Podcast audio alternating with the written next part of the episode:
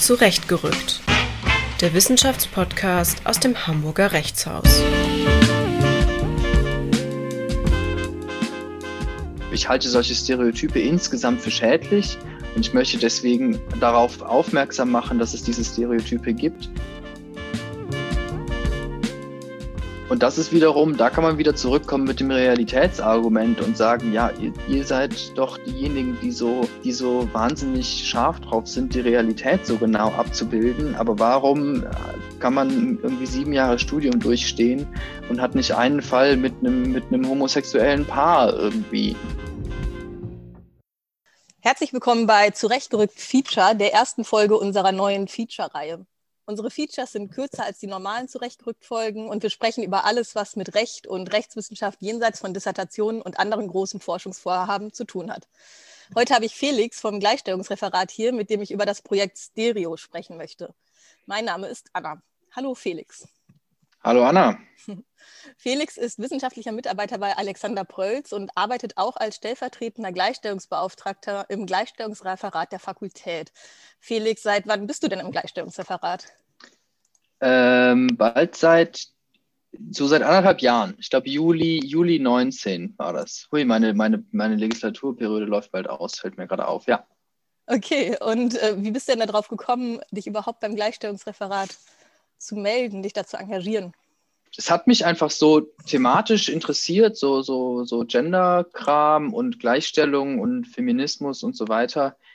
Ähm, hat mich schon, schon bevor ich mit dem Studium fertig war, interessiert.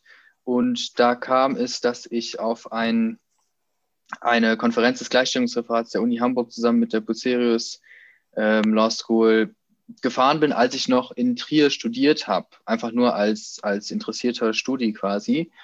Und ich weiß gar nicht, wie sehr das damit zusammenhängt, aber ich habe jedenfalls nie so ein Hehl draus gemacht, dass mich das alles interessiert.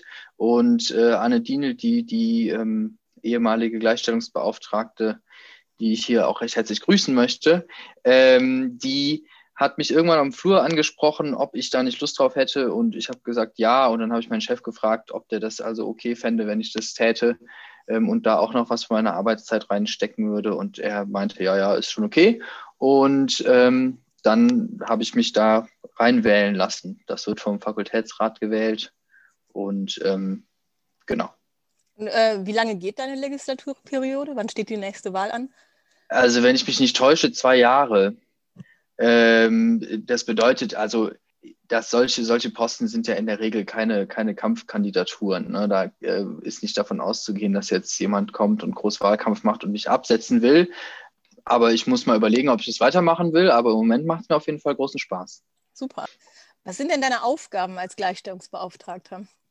Also erstmal ist natürlich zu sagen, dass ich, dass ich nicht alleine bin. Das hat sich vielleicht jetzt so angehört, aber ähm, ich habe noch drei ganz hervorragende Kolleginnen ähm, dabei im Gleichstellungsreferat, ähm, ähm Victoria und Verena und Mareike und ähm, wir haben auch noch drei ähm, ebenfalls ganz hervorragende studentische Hilfskräfte, die uns bei allem unterstützen, was wir tun. Und ähm, es gibt eine, eine Vielzahl an Aufgaben und ich würde sagen, man kann die grob unterteilen in die Dinge, die sozusagen rechtlich klar vorgesehen sind, die wir machen müssen. Und das sind vor allem ähm, Sachen in, in, der, in der Verwaltung.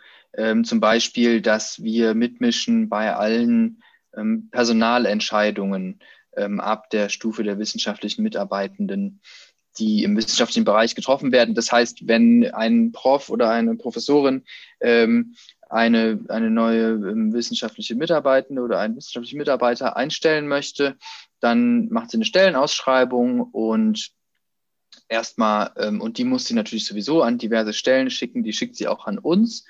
Das muss sie noch nicht, diese Stellenausschreibung muss sie noch nicht an uns schicken, aber sie tut es gerne, weil wir die verteilen über entsprechende Verteiler, um eben auch Frauen ähm, zu, zur Bewerbung besonders nochmal aufzurufen. Es ist ja häufig so, dass, ähm, dass, dass die Stellenausschreibungen schon einfach die Bewerberinnen nicht, äh, nicht erreichen unter Umständen. Und das machen wir. Und dann ähm, kommt der Punkt, wo die, wo die Person eingestellt werden soll. Und da müssen wir tatsächlich beteiligt werden. Da kriegen wir einen Zettel, da steht drauf, ähm, hallo, ich möchte hier XY einstellen. Ähm, ich hatte Bewerbungen von diesen drei anderen Leuten. Hm, davon sind zwei Leute Frauen und die habe ich ähm, nicht eingestellt, weil ähm, die ist fachlich nicht geeignet oder die, ähm, keine Ahnung, also was es da halt für Gründe geben kann. Ne? Und wir gucken dann, ist es so, dass es, äh, so ist es so zumindest, dass das Ganze gerecht abgelaufen ist, dass die Kriterien, ähm, die vorher festgelegt wurden, auch diejenigen sind, ähm, an, nach denen dann ausgewählt wurde oder wurde dann jetzt eine Frau vielleicht nicht eingestellt, weil sie eben ähm, eine Frau ist.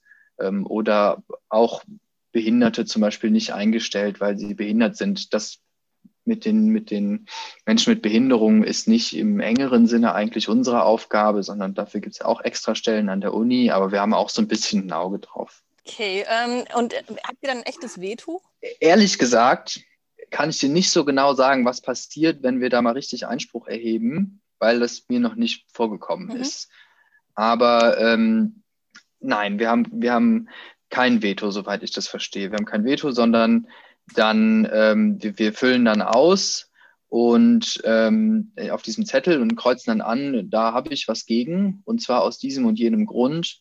Ähm, und dann geht das an die nächsten Stellen weiter, also zum Beispiel den Personalrat, ähm, gegebenenfalls ähm, Stellen, also universitären Stellen, die, die sich mit Gleichstellung beschäftigen und so weiter. Und die entscheiden dann endgültig drüber.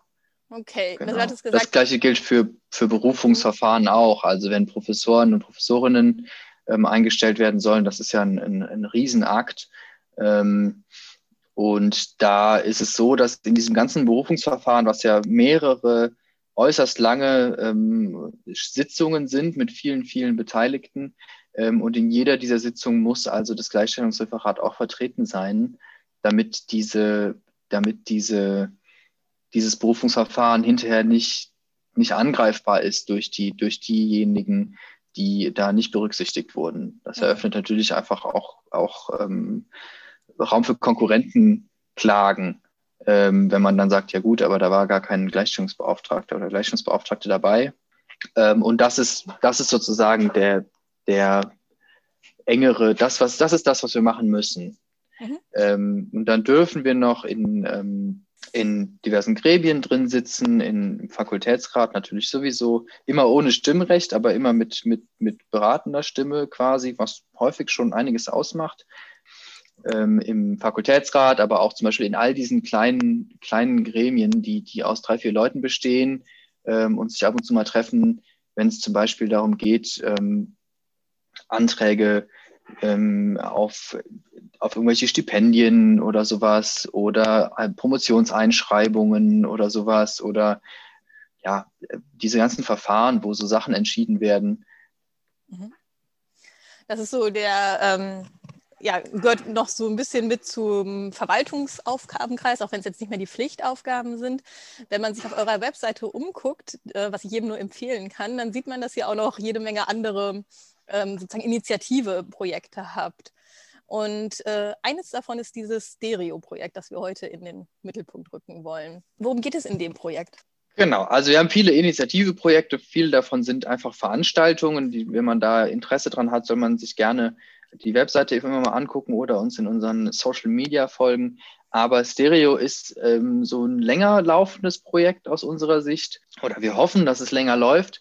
Und darin geht es eben um das Problem oder sagen wir mal das, das Phänomen ähm, von Ausbildungsfällen, die ähm, Stereotyp, die Stereotypen verbreiten und stereotyp dargestellt sind einfach. Und das ist ein Phänomen, was schon, schon länger beobachtet wird in der juristischen Ausbildung, aber erst seit kurzem wirklich, wirklich auch stark, stark und, und aktiv beobachtet wird und von vielen verschiedenen Seiten auch angegangen wird. Und wir wollten da mal, nachdem es viele Studien und wissenschaftliche Sachen dazu gegeben hat, auch mal einfach einen, einen konstruktiven, produktiven Aspekt da reinbringen und sagen, ähm, wir, wir binden da jetzt auch mal die Studierenden ein.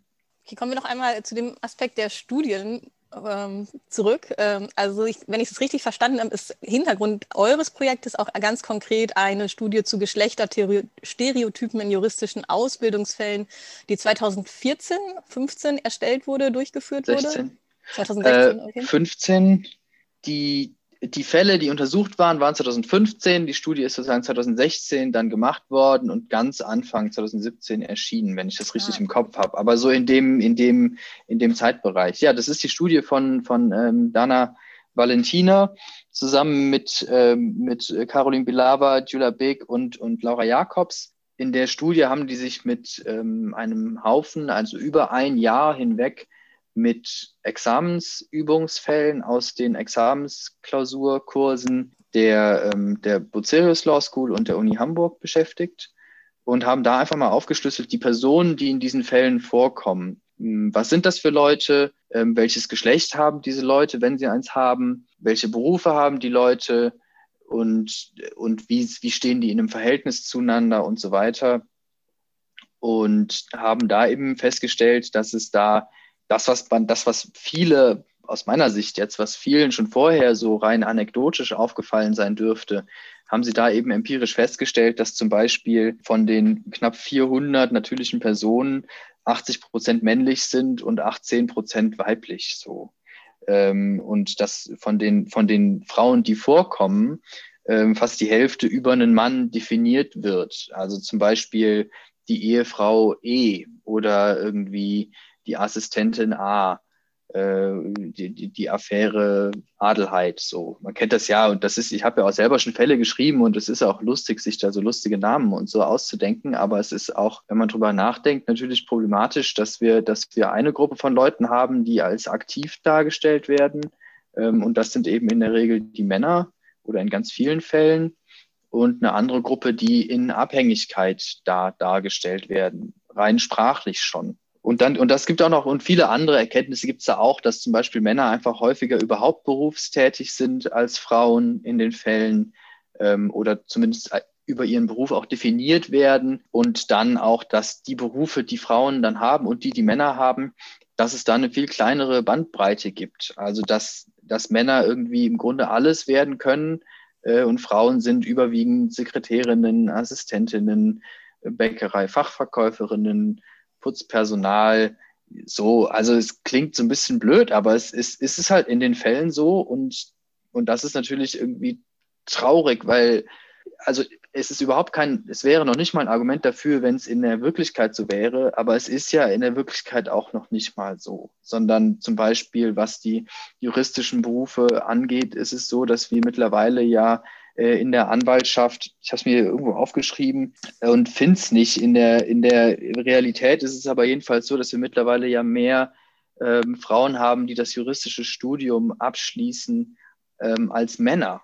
Und trotzdem ist es so, dass in den, in den Fällen die Leute, die Juristen und Juristinnen sind, eben ähm, zu einem ganz überwiegenden Anteil noch Männer sind. Und das ist so ein bisschen seltsam.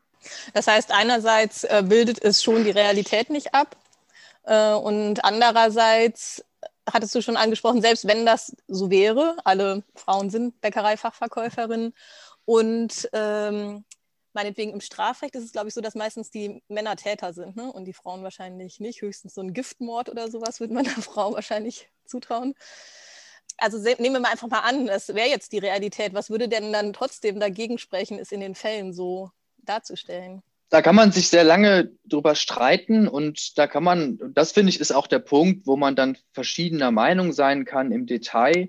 Ich persönlich würde sagen, ja, es ist natürlich richtig, dass die Fälle dass die Fälle die Realität in einem gewissen Grad abbilden und dass wir und das ist ja auch einfach so, dass die Fälle ähm, auch oft einfach wirklichen realen Fällen nachempfunden sind. Aber ich finde es seltsam, dass alle möglichen Konstellationen für, für cool und lustig befunden werden, wenn man die in Fällen reinpackt, ähm, dass man irgendwelche total unrealistischen Sachen macht. Und ich meine, wenn man sich solche Examensfälle anguckt, das sind ja häufig Sachen, die sind aus ganz vielen verschiedenen Fällen zusammengebaut. Solche so dichte äh, Handlungsstränge gibt es ja in der wirklichen Welt nicht ähm, so viel passiert einfach nicht. Und da ist es irgendwie total normal, dass man sich da die verrücktesten Sachen ausdenkt.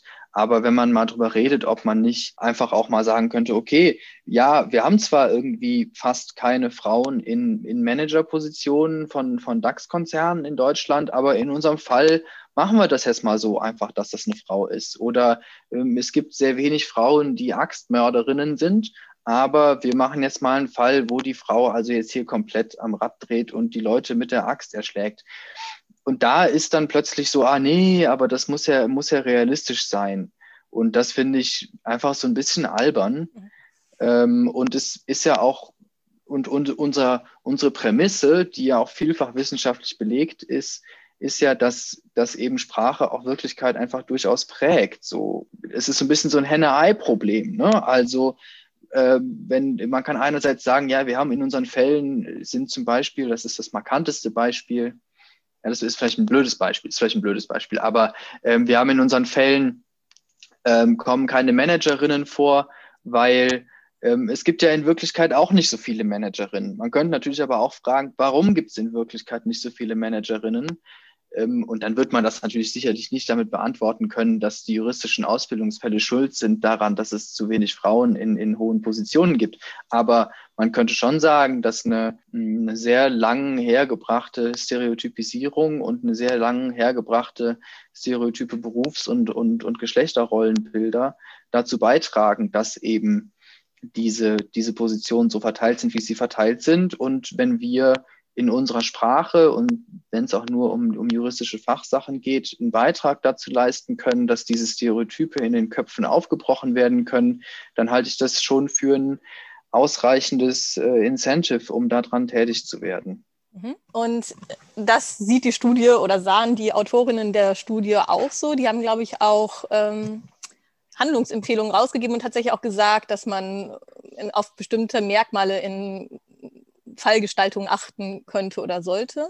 Ist das richtig? Oder? Genau, also, also genau. Die, die Handlungsempfehlungen, die die, die, die, die die haben und aus der wir auch in Stereo, aus denen wir auch in Stereo, in dem Projekt Stereo natürlich zehren, sind einmal Neutralisierung, also das okay, es gibt einfach überhaupt gar keinen Grund, hier in diesem Fall überhaupt irgendeine Art von Geschlechtlichkeit unterzubringen. Und das gibt ja auch viele Fälle, wo, die, wo das Geschlecht überhaupt keine Rolle spielt. Wenn A von B eine Packung Zigaretten kauft und so und Übergabe und so weiter, ist ja, ist ja wirklich einfach wurscht, ähm, ob A und B jetzt äh, männlich oder weiblich sind. Das ist die eine Möglichkeit. Die zweite Möglichkeit ist ähm, Gender Trouble ähm, haben die Autorinnen der Studie das ähm, benannt oder, oder nutzen diesen Begriff. Ähm, und das finde ich total sympathisch, dass man sagt, ja, wir haben ja schon auch, oder wir als, als Gleichstellungsreferat und, und ich persönlich habe schon ja auch einen gewissen politischen Anspruch, vielleicht zu sagen, ich möchte, dass das, dass da auch eine Aufmerksamkeit für entsteht. Und ich möchte, dass das ähm, dass solche Stereo ich halte solche Stereotype insgesamt für schädlich und ich möchte deswegen darauf aufmerksam machen, dass es diese Stereotype gibt. Und das macht man, indem man eben solche Überraschungen in die Fälle einbaut, indem man mal zum Beispiel sagt, äh, die Axtmörderin Adelheid ähm, oder was auch immer, weil ich erinnere mich auch an mein eigenes Studium, dass als ich diese Studie gelesen habe, die ist rausgekommen, als ich noch studiert habe. Und es ist mir wie Schuppen von den Augen gefallen. Und vorher ist mir das nie aufgefallen. Ich bin auch ein weißer Cis-Hetero-Mann, aber, ähm, aber es ist mir nie aufgefallen, obwohl es mir sicherlich auch untergekommen ist. Und ich glaube, es wäre mir mal aufgefallen, wenn ich mal einen Fall gehabt hätte, in dem, ähm, in dem das eben so umgedreht wird.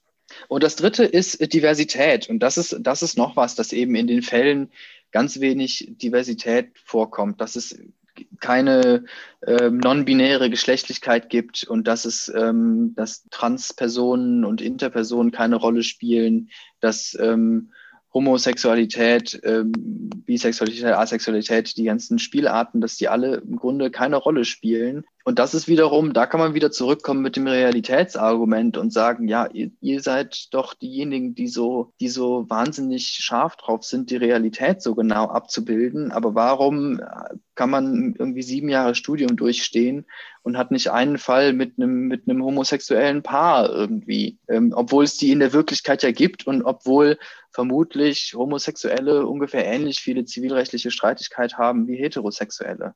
Ja, äh, das sind Handlungsempfehlungen dieser Studie und ich habe so ein bisschen auch mitbekommen, dass die nicht nur in Hamburg Folgen hatte, sondern auch an verschiedenen anderen Fakultäten in Deutschland. Gibt es da irgendeine Außenwirkung oder eine besondere Folge, die dir da so einfällt, in den Kopf kommt?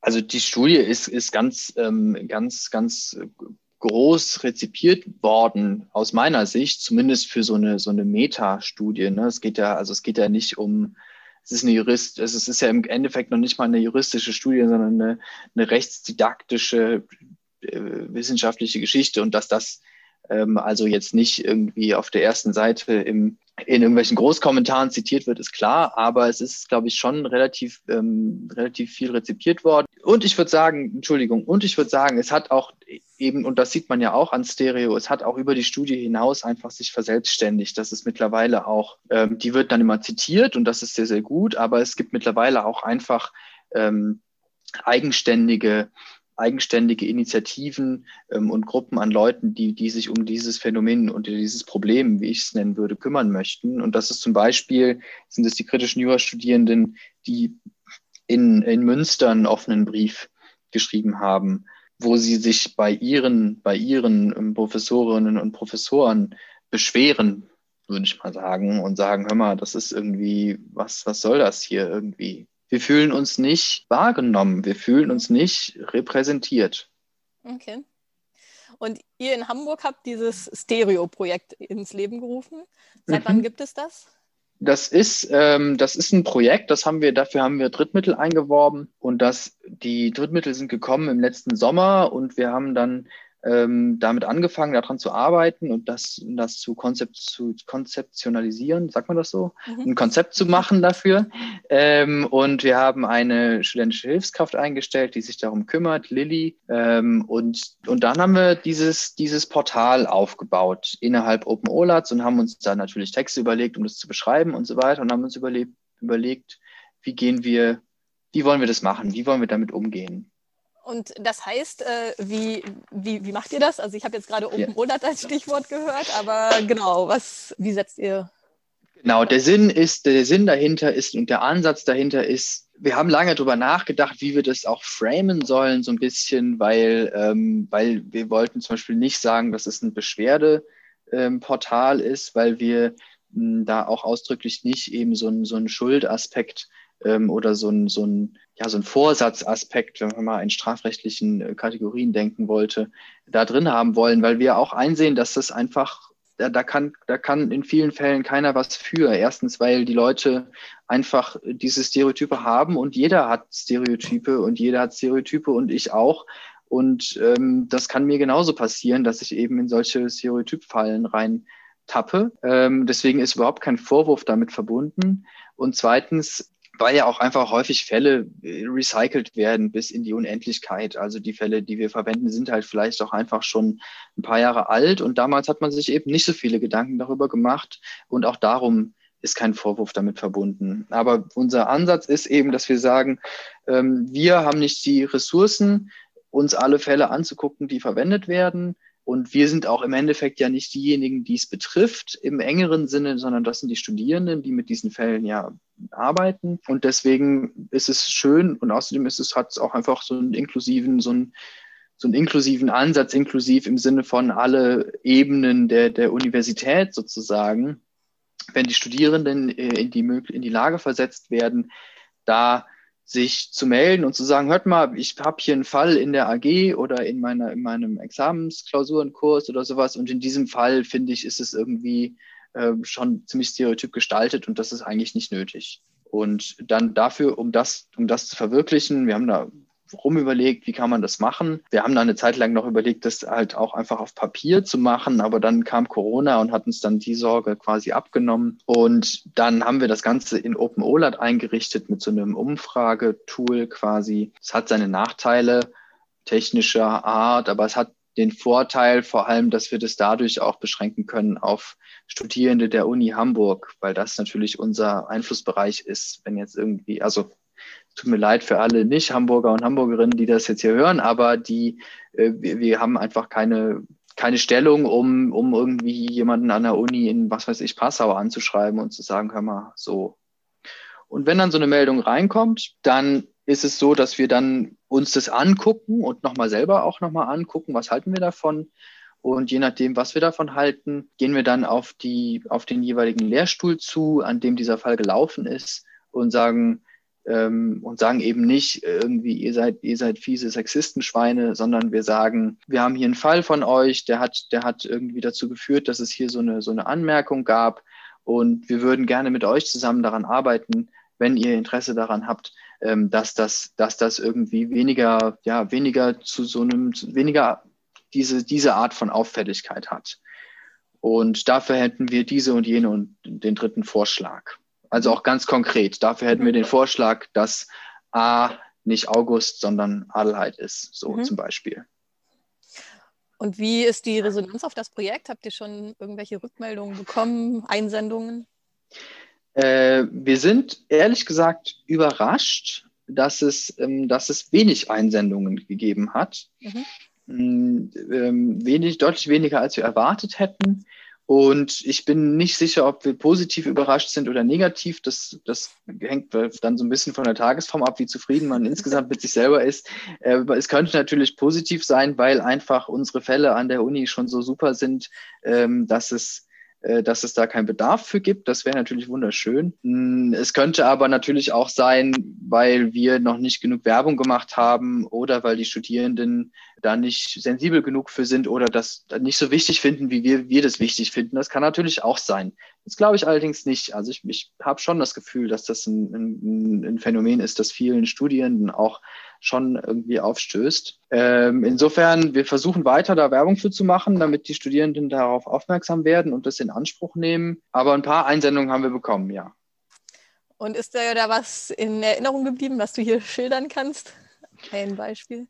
Ja, also ein Beispiel war zum Beispiel lustigerweise auch ein Fall, mit dem ich selber in meiner AG arbeite, wo eine Person sich gemeldet hat und gesagt hat, es, es ist ein Fall, in dem es um äh, ums transsexuellen Gesetz geht ähm, und Grundrechtsfall. Und da geht es eben um eine Person, die transsexuell ist und auch, und auch die, die, die, die Transition, wie sagt man auf Deutsch, die, ja, die Transition einfach, die war vorher ein Mann und ist jetzt eine Frau.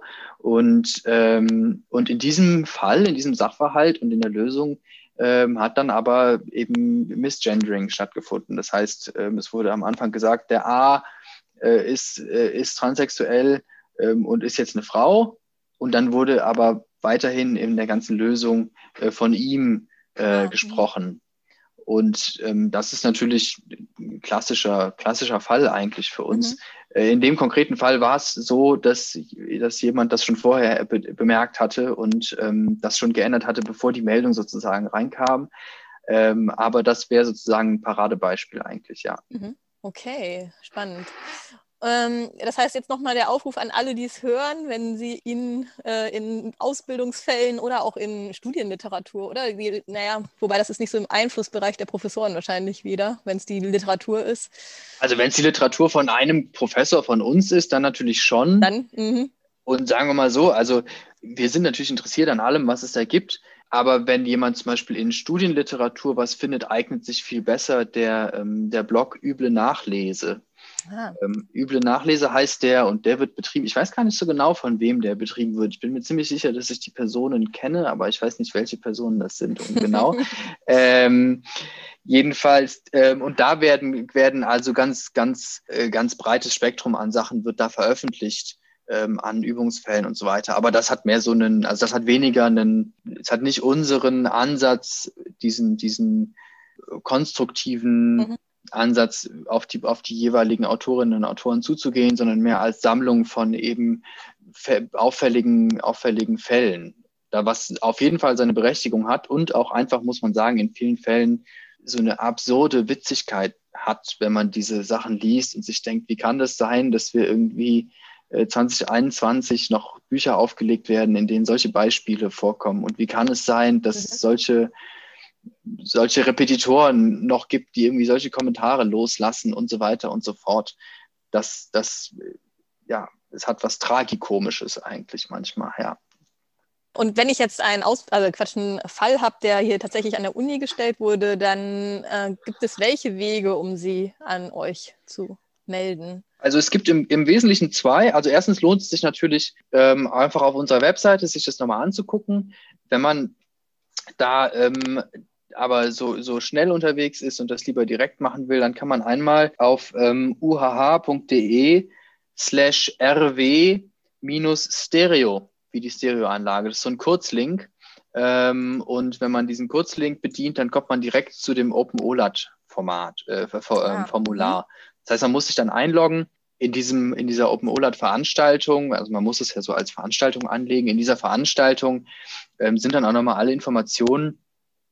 Aber wenn jetzt zum Beispiel jemand ähm, jemand nicht aus Hamburg sich informieren möchte generell über das Projekt, dann eignet sich eher die, die ähm, Webseite des Gleichstellungsreferats auf den Uni-Seiten. Und eine andere Möglichkeit ist, die auch schon wahrgenommen wurde, ist eben nicht über dieses Formular, sondern über eine Mail an stereo.jura.uni-hamburg.de. Mhm. Hast du noch irgendwelche Empfehlungen äh, für Blogs, Webseiten, die sich mit genderspezifischen Themen auseinandersetzen, die du spannend findest, wo du denkst, das sollte, da sollte wirklich jeder mal reinhören ich, oder reinlesen? Ja, also abgesehen von denen, die ich schon genannt habe, also üble Nachlese, ähm, das müsst ihr einfach mal googeln. Üble Nachlese und Tumblr, das ist auch so ist ein Tumblr-Blog. Ähm, der ist gut. Die, ähm, die, die Studie von, von Dana Valentina, ähm, die empfehle ich auch jedem zu lesen. Die ist nicht nur ähm, einfach super interessant, sondern die liest sich auch einfach nett. Und es ist ganz schön, auch wenn man immer nur Jura-Kram liest, ist es ja auch mal ganz nett, was anderes zu lesen. Und das eignet sich dafür. Und ähm, dann gibt es außerdem noch die Studie von, ähm, von Taufik. Der Taufik schreibt sich T-O-W-F-I-G-H. Und der hat eine Studie gemacht, der sich beschäftigt, die sich beschäftigt mit, ähm, mit der mündlichen Prüfung vor allem und mit Examensergebnissen ähm, für, ähm, für Männer und Frauen und auch für, ähm, für Menschen mit und ohne äh, Migrationsgeschichte und so weiter. Ähm, und da also auch einige erstaunliche Erkenntnisse oder was heißt, also sagen wir mal, leider nicht erstaunliche Erkenntnisse, sondern leider eben Erkenntnisse, die das, die, die Ahnung bestätigen, dass es da ähm, systematisch und strukturell Stereotype gibt, die sich in den Noten niederschlagen, ohne dass, ohne dass einzelne, einzelne Prüfer und Prüferinnen unter Umständen da krasse Rassisten und Sexisten sind. Ähm, aber es, so ist, so ist einfach unser Hirn so ein bisschen verkabelt, dass man da nicht aus seiner Haut kann. Und das hat Taufik ganz gut nachgewiesen. Ähm, der offene Brief der Studierenden an der Uni Münster ist auch öffentlich verfügbar. Das ist äh, bei offenen Briefen ja häufig so. Ähm, auf den Seiten der kritischen Jurastudierenden Münster, den kann man sich auch gerne, kann man sich auch gerne lesen. Ich würde jedem den Podcast Justitias Töchter vom ähm, Deutschen Juristinnenbund empfehlen, auch ohne dass ich da selber Mitglied bin oder es jemals sein könnte aber insgesamt auch ähm, der Deutsche Juristinnenbund ist, ist auch ist auch einfach ein cooler Verein, scheint mir so von außen. Ähm, und selbst als Mann ist es ganz cool, weil die ähm, auch gerade in letzter Zeit mit, mit Corona und Homeoffice und so weiter viele Veranstaltungen machen und viele Konferenzen machen mit wirklich ähm, sehr interessanten Gästen und ähm, sehr interessante Themen besprechen, an denen es jetzt durch diese ganze Homeoffice- und Digitalgeschichte natürlich auch schön einfach ist, teilzunehmen.